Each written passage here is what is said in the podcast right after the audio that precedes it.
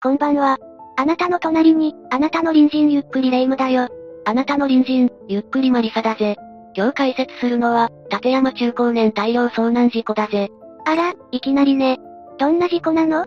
この事故は1989年10月8日、午前中から夜にかけて、立山山山を訪れていた10人が遭難し、8人が死亡した事故だ。登山の最中に起こった事故なのね。もしかして、私の登山熱を抑えるために、事故の話を用意してないわよね？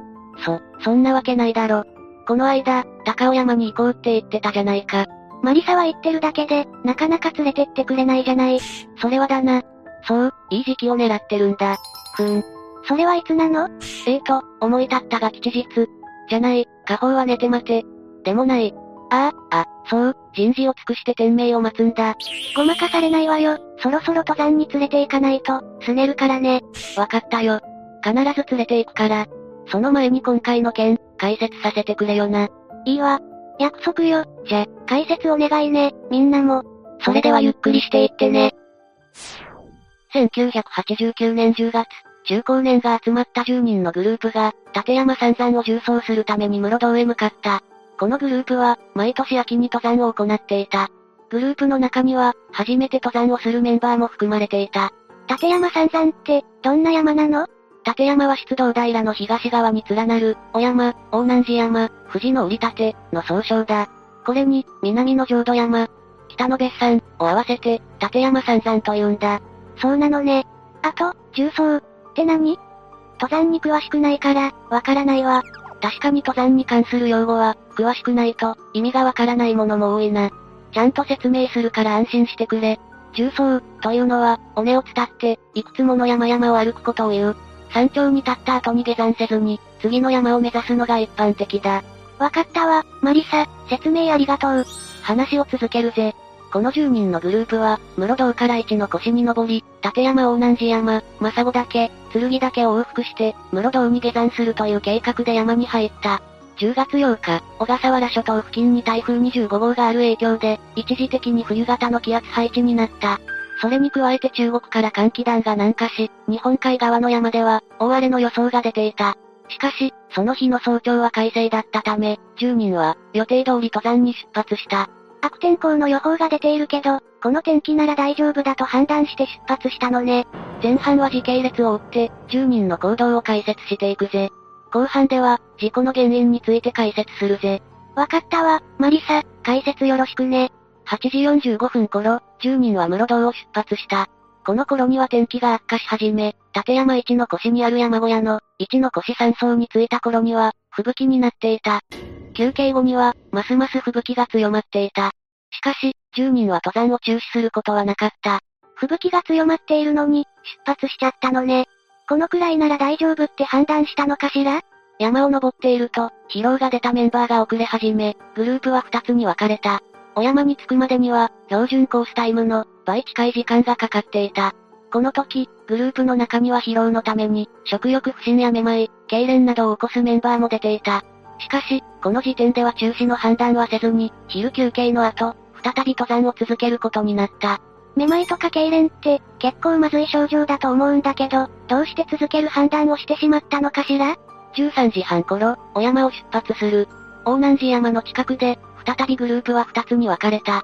4人が先に進み、後ろの6人はバラバラになった。通常なら、お山から3時間程度で宿泊予定地に着くところを、2時間経っても、半分程度しか進んでいない状況だった。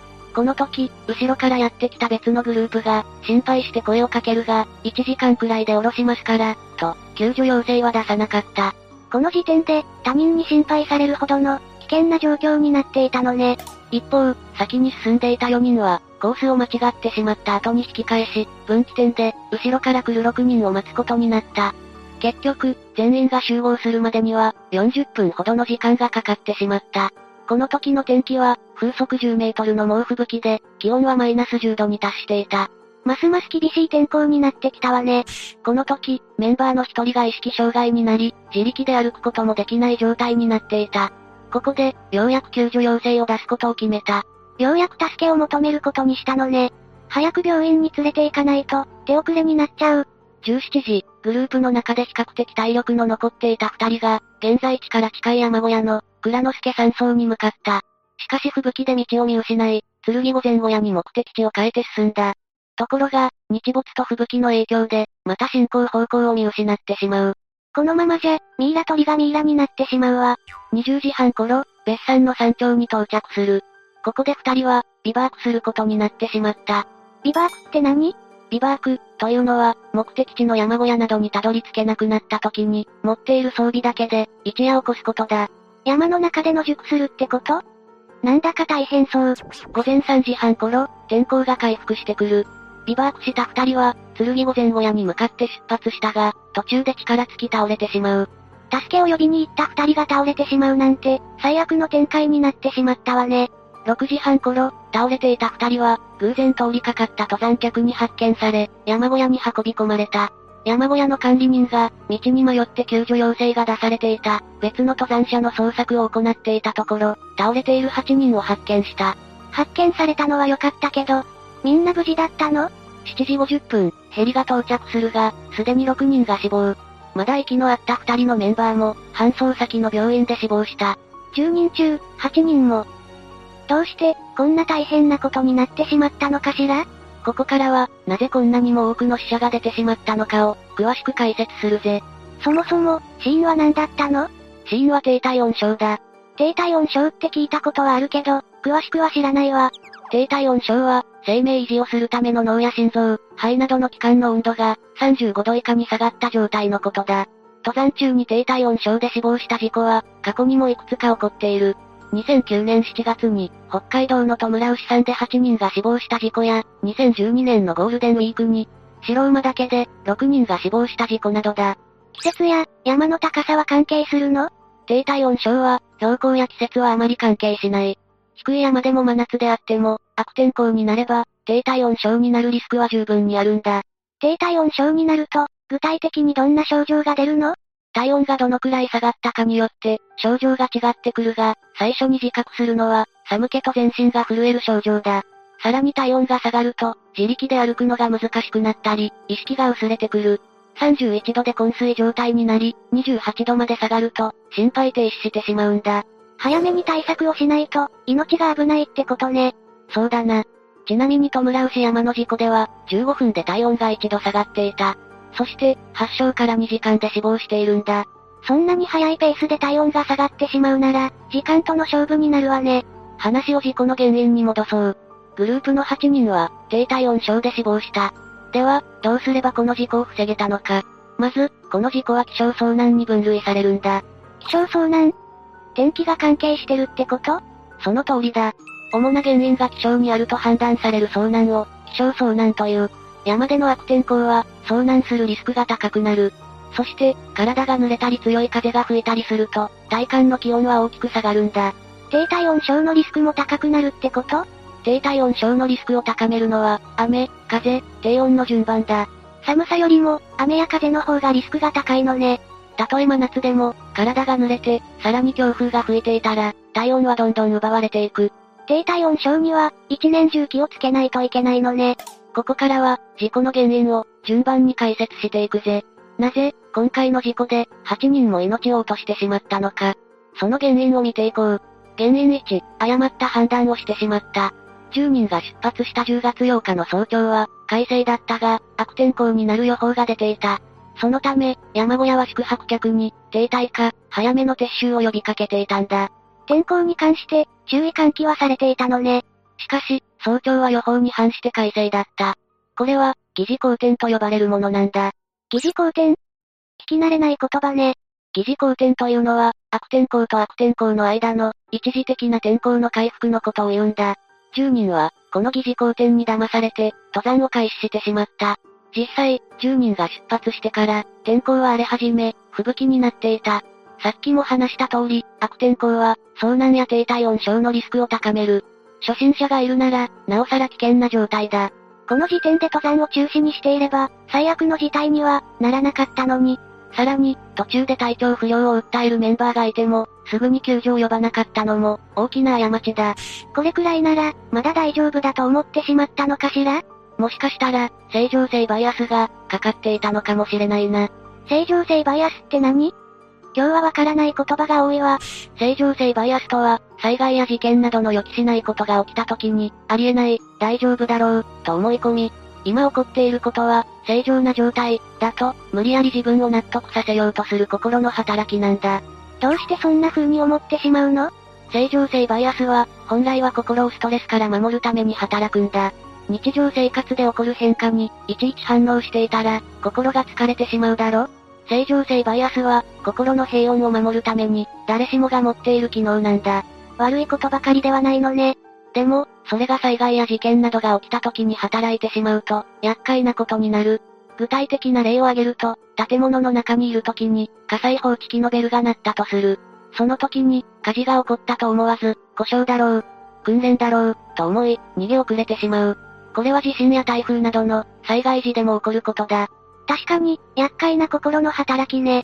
それから、正常性バイアスは、人数が多いほど、かかりやすいとされている。例えば、地震が起きた時に周りの人間が避難していなかったら、みんな逃げていないから大丈夫、と思ってしまうんだ。その気持ちは、わかるような気がするわ。話を戻そう。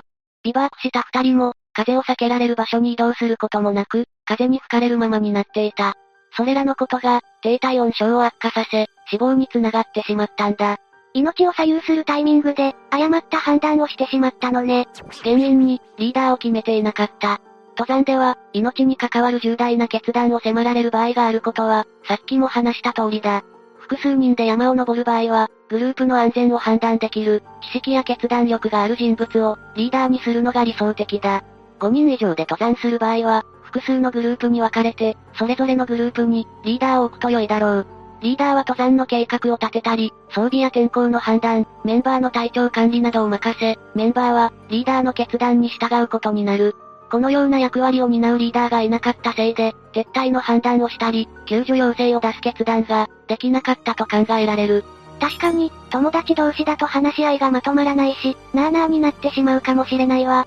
原因3、装備が不十分だった。10人が登山を行った時期は、天候によって真夏のような暑さにも、真冬のような寒さにもなるとされ、最も注意しなければいけないとされていた。しかし、ほとんどのメンバーが、軽登山靴や綿のズボンビニールの雨具などで、装備が不十分だったんだ。登山では、服装選びはとても重要になる。立山山山は、標高3000メートル級の山だ。標高2000メートルを超えると高山、と呼ばれ、登山を始めた人たちが、目標にする高さだ。それだけに、安定して歩けるブーツや防寒着など、より本格的な装備が必要になってくるんだ。そうなのね。どうして、本格的な装備が必要になるの？一般的に標高が1000メートル上がると、気温は6.5度下がると言われている。標高3000メートルの山なら、地上に比べて、約20度低いことになる。防寒着は遭難してしまった場合に、生死を分ける可能性も出てくる。だから大切な装備なんだ。山の多くは2500メートル前後で、森林限界を迎える。山肌を覆っていた木々が姿を消し、草や岩灰松などの、血を這うような植物に限られてくるんだ。そうなると、足を中心に、体への負担も大きくなってくる。体力を無駄に消耗しないためにも、靴選びも大切だ。森林限界より上に行くと、雨や風、日光なども直接受けることになるから、それらの対策も必要となってくる。登山への知識がなくて、不十分な装備になってしまったのかしら？この頃はインターネットも普及していなかったし、登山に必要な情報を手に入れるのも、難しかったのかもしれない。山小屋に救助を求めに行った二人は、川の登山靴や防水糖質素材の雨具、ウールの手袋などを身につけていたそうだ。だから他のメンバーより、体力が残っていたのかしら？二人は、登山の経験や知識があったのかもね。仲間にも教えてあげればよかったのに。そうだな。適切な装備があれば、命を落とすことはなかったかもしれない。今回の事故の原因は、誤った判断や、リーダーの欠如、不十分な装備だった。中高年の登山ブームによって、知識や経験がない人たちも、登山をするようになった。この事故は、そんな人たちにより発生した、最初の大量遭難とされている。登山に詳しい著名人は、こんな分析をしている。ロープウェイやバスで、アプローチが短くなったことで、本来なら素人が入れない場所にも、入れるようになったことが原因。まずは低い山から登り始めて、様子を見てから、高山に挑戦するのが安全かもね。10人はみんな中高年だった。中高年の登山で、特に注意するべき人は、若い時に登山を始めて、久しぶりに山に登ったというタイプだ。このタイプは、過去の経験が過信につながり、適切な判断ができなくなってしまうことがある。今の体力を把握して、自分に合った山を選ぶことが大切だ。確かに、体力のあった若い頃と同じ気持ちでいたら、痛い目に遭うわね。ラジオ体操だって、大人になってからやると、結構きつかったりするものね。そうなんだ。自分の体の衰えに、しっかり目を向けないとな。見たくない現実だけど、命を落とさないためにも、自分の体力や健康状態を、把握しておかないとね。登山はいつの時代でも人気のある、アウトドアスポーツだ。一人でもグループでも、老若男女問わず楽しめるし、健康にもいい。花焼き、野生動物を鑑賞したり、山頂から絶景を楽しんだり、登山はいろいろな楽しみ方ができる。しかし、山は楽しいことばかりではない。一歩間違えば、命を落とす危険性もある。そうね。せっかく楽しみに行ってるのに、そんなことが起きたら、何にもならないわよね。ああ。山は楽しいところばかりではなく、危険なところもしっかり理解して、登山を楽しんでほしいぜ。今回のことは教訓としてよくわかったわ。しっかりと準備をするためにも、登山用の装備も選ばないとね。ショッピングも楽しみだわ。ま、まあ、そういった楽しみもあるな。あんまり無駄遣いするなよ。大丈夫、自己責任の範囲内で購入します。確かに最終的に、自分の身を守れるのは自分自身だ。視聴者のみんなも、事故や災害には十分に気をつけてくれよな。私たちと一緒に、危険から身を守る方法を考えましょうね。もし、危ない目にあった体験談があったら、ぜひ教えてね。じゃあ、次回までのお別れだ。それまで皆が、無事に過ごしていることを祈ってるぜ。それじゃ、次回も私たちの隣人として、ゆっくりしていってね。